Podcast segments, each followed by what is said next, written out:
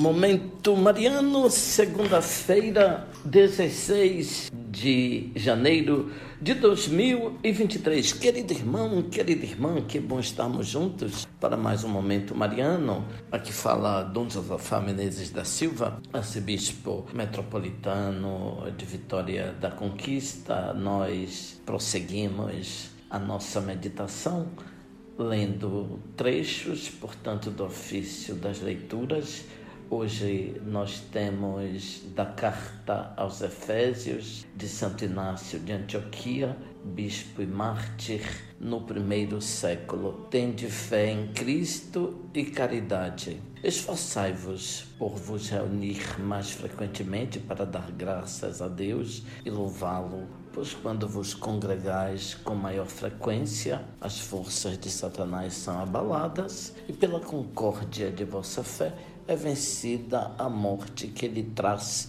consigo. Nada é preferível à paz que acaba com toda a guerra celeste e terrena.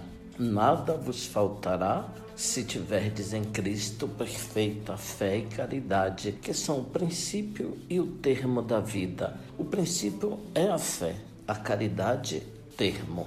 As duas bem unidas são o próprio Deus tudo mais que pertença à perfeição humana lhes está ligado. Ninguém que professe a fé pode pecar, nem o que possui a caridade consegue odiar. Conhece-se a árvore por seus frutos. Igualmente, o que se declara de Cristo será reconhecido por suas obras. Não se trata agora de declarações, mas de perseverança na virtude da fé até o fim. Melhor é calar-se e ser do que falar e não ser. Coisa boa é ensinar, se quem diz o pratica, pois só um é o mestre que disse tudo foi feito, mas também tudo quanto ele fez em silêncio é digna do Pai. Quem possui a palavra de Jesus pode, em verdade, ouvir o seu silêncio a fim de ser perfeito, agir como fala e ser conhecido quando silencia. Ao Senhor nada se esconde, até nossos segredos mais íntimos que lhe estão próximos. Façamos então todas as coisas em Sua presença, visto que somos os seus templos. Que Ele seja em nós o nosso Deus e que Ele seja em nós o nosso Deus. Ele que é e aparecerá a nossos olhos na justa medida do nosso amor. Não vos enganeis, meus irmãos, os perturbadores da família não herdarão o reino de Deus. Se pereceram aqueles que assim agiam, segundo a carne,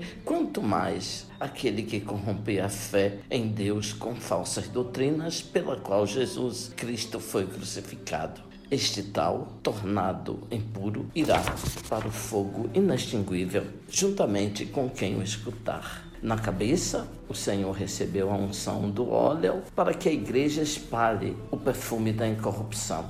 Não aceitais a unção de péssimo odor da doutrina do príncipe deste mundo, que não aconteça levar-vos cativos para longe da vida prometida. Por que não somos todos verdadeiramente prudentes, nós, o que recebemos o conhecimento de Deus, isto é, Jesus Cristo? Porque loucamente perecer por não reconhecermos o dom enviado pelo Senhor.